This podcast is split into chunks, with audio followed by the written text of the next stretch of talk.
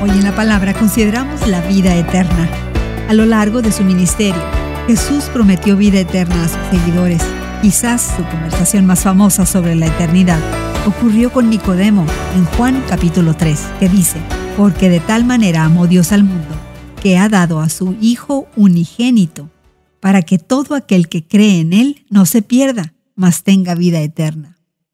El apóstol Pablo también escribió repetidamente acerca de lo eterno Animó a los corintios a no desanimarse, pues esta aflicción leve y pasajera nos produce un eterno peso de gloria que sobrepasa toda comparación. Con los filipenses compartió su propia esperanza eterna diciendo, porque para mí el vivir es Cristo y el morir es ganancia.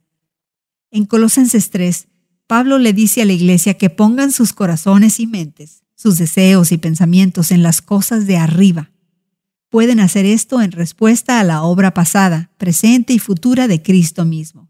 Este enfoque eterno orientaría su vida diaria, los impulsaría a renunciar a todo tipo de pecado y los vestiría de compasión, humildad, perdón y amor.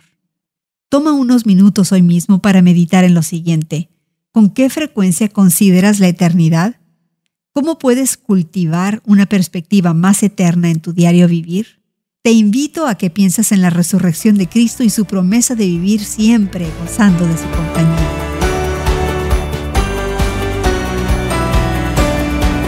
Hoy en la palabra es una nueva forma de conocer la Biblia cada día, con estudios preparados por profesores del Instituto Bíblico Mundo.